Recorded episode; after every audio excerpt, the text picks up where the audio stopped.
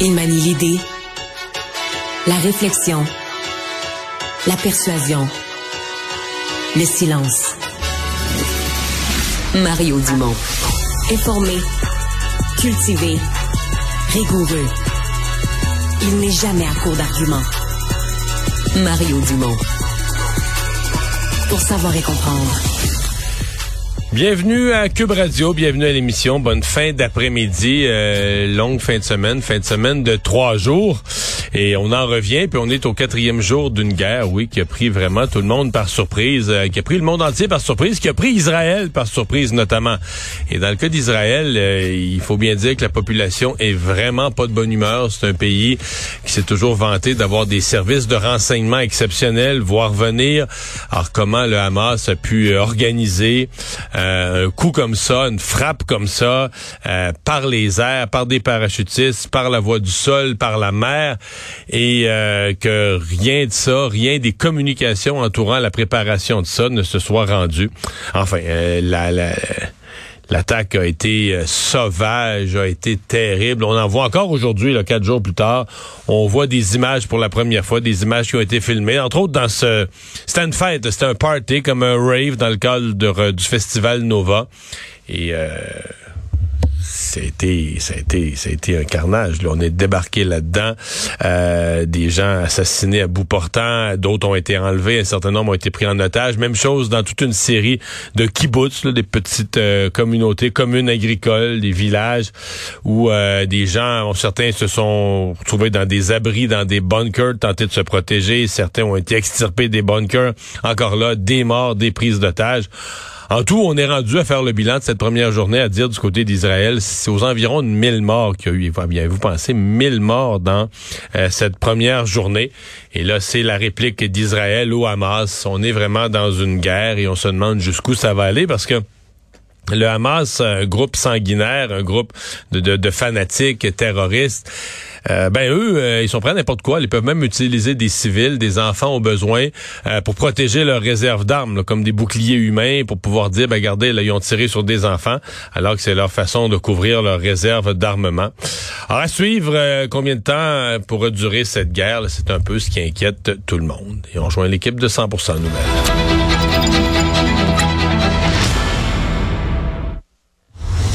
15h30, c'est le moment d'aller retrouver notre collègue Mario Dumont. Bon après-midi, Mario. Bonjour. On voit des images en direct de Ashkelon, qui est euh, à une trentaine de kilomètres au nord de la bande de Gaza, où il est 22h30 actuellement. Quatrième journée d'affrontement qui se termine là-bas entre le Hamas et Israël. Écoutons ensemble la plus récente déclaration du président américain Joe Biden. Like every nation in the world, Israel has the right to respond, indeed has a duty to respond. To these vicious attacks. I just got off the phone with a third call with Prime Minister Netanyahu, I told him the United States experience what Israel is experiencing, our response would be swift, decisive, and overwhelming. Alors, est-ce que tu comprends qu'il donne le feu vert et le soutien militaire nécessaire pour qu'Israël puisse se défendre coûte que coûte? Oui, je pense qu'il donne le feu vert. Je pense que c'est ce qu'il veut dire publiquement. Je pense que par en mhm. arrière, quand même, les Américains doivent avertir Israël. Euh, Israël est une démocratie. C'est ce qui fait qu'elle est notre allié dans cette région du monde. C'est une démocratie, une démocratie libérale, une démocratie parlementaire qui peut quand même pas répondre à des crimes de guerre par des crimes de guerre. Là. Donc, qui doit avoir des cibles militaires. Euh, on comprend très bien qu'ils vont vouloir désarmer euh, le Hamas, qu'ils vont vouloir réduire les capacités militaires du Hamas. Mais c'est la bande de Gaza, c'est pas juste le Hamas. Il y a plus que 2 millions de personnes qui vivent là. Oui. Euh, donc, il y a beaucoup de civils, beaucoup de gens qui sont pas, qui ont pas demandé au Hamas de faire ça. Alors, il va falloir que Israël, malgré tout, agisse comme une démocratie. Et, tu sais frappe avec la force voulue, la réplique, mais euh, pas en faisant euh, des victimes civiles par vengeance. Il y a un point de... je suis convaincu que les Américains, euh, par en arrière, avertissent Israël de ça. Ceci dit, les Américains, leur bateau gigantesque qui est parti euh, en direction pour aller se placer pas loin des côtes, on comprend que la dernière chose que les Américains veulent, c'est une escalade. Que le Hezbollah au Liban s'en mêle, ou pire encore que l'Iran s'en mêle. Donc, vont aller un peu comme le, le, aller patrouiller l'espèce de, les, gros yeux, des gros yeux en mer Méditerranée qui regardent tout le monde pour dire tenez-vous tranquille. Euh, Israël a répliqué depuis samedi. Euh, néanmoins, on a fait appel à 300 000 réservistes, donc on peut s'attendre à, des attaques terrestres. Comment, comment tu vois la suite, euh, les, les prochaines répliques d'Israël, Mario? Ben, Israël essentiellement va avoir deux objectifs. Euh, venger auprès du... Ben, je, devrais dire le troisième. Le premier, ça va être de sortir ses otages, peut-être de sauver ses otages. Mais les deux autres objectifs militaires, ça va être de venger les événements, donc d'aller capturer les gens du Hamas, punir le Hamas pour ce qui a été fait euh, de terrible en Israël. Mais il va vouloir aussi, c'est sûr que dans l'opinion publique en Israël, on va, on va dire, regarde, on peut avoir la paix pendant quelques années? Donc ça, c'est désarmer le, le Hamas, c'est de réduire ses capacités militaires. Or, on s'aperçoit, et ça fait quand même un bout de temps que c'est dit, le Qatar a donné beaucoup d'argent à la, à la bande de Gaza, au Hamas. Et euh, bon, cet argent-là, c'est toujours la même chose. Cet argent-là devait aller pour euh, des aqueducs, des infrastructures, euh, mieux équiper le, le mieux équiper la clinique médicale. On se rend compte aujourd'hui qu'il y a énormément de cet argent-là qui est allé en armement, que le Hamas a hmm. des missiles par milliers. On parle de 15 000 missiles. On aurait utilisé une partie déjà, peut-être 5 000 sur 15 000 euh, missiles et roquettes, là. Et euh, certains missiles là-dedans, euh, des roquettes, bon, de plus petite portée, mais il y a des missiles de longue portée, semble-t-il, qui pourraient atteindre Tel Aviv et Jérusalem, ou qui, on pourrait même dire, qu'ils vont atteindre Tel Aviv et Jérusalem. Donc, on s'embarque quand même dans une guerre tu sais, où, non, le Hamas peut pas résister, peut pas combattre l'armée israélienne, qui est une armée une des plus fortes du monde, même pas comparable avec le Canada.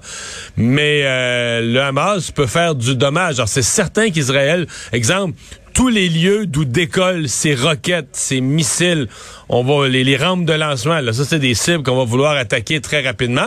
Restera à voir ce que le Hamas, on connaît là, ces groupes fanatiques et islamistes qui souvent ont utilisé des, des boucliers humains. Donc, si on, hmm. si on a un, entrepôt d'armement ou un lieu de, de, lancement de missiles, ben on va s'assurer qu'il y a là des enfants pour forcer l'autre à ne pas frapper, ou sinon pour montrer au monde entier, mais là, regardez, là, ils ont frappé, ils ont blessé des enfants. Quelque chose d'horrible, mais c'est quelque chose que ces groupes ont fait à la répétition dans le passé. Oui, on l'a vu encore récemment parce que plus les jours avancent, plus on en apprend sur ces histoires d'horreur, les otages, les familles décimées, les enfants qui ont été arrachés de, leurs parents. Mario, on a, on a entendu depuis samedi, personne ne l'avait vu venir. En même temps, l'espèce de blocus euh, de la Banque de Gaza depuis 2007, avec 2,2 millions de personnes dans un territoire hyper restreint, c'était une véritable bombe à retardement, non? Il n'y a pas de solution simple dans ce coin-là du mm. monde. Euh, ce matin, à mon émission, je relatais à quel point euh, on avait eu de l'espoir en l'an 2000, quand Bill Clinton avait mis tout son poids dans la balance pour essayer, avec euh, d'un côté Arafat, de l'autre côté Barack, qui s'était serré la main, qui s'était rencontré. il les avait amenés. J'avais, je représentais les images ce matin. Les gens vont s'en souvenir, mais tu Clinton marchait ni plus ni moins en forêt avec eux, là, à Camp David. Mm-hmm. Ensuite, il y avait eu une autre réunion, je pense, c'était en Égypte. puis tout ça foiré, là. Tout ça, Arafat est arrivé avec une condition de dernière minute et toutes ces négociations ont achoppé. Mais aujourd'hui, sincèrement, il n'y en a plus vraiment de processus de paix en cours. Oui, il y en avait avec des pays voisins, mais, mais tu sais, entre Israël et la Palestine, il n'y a plus vraiment de processus de paix en cours. Quoique, il y avait...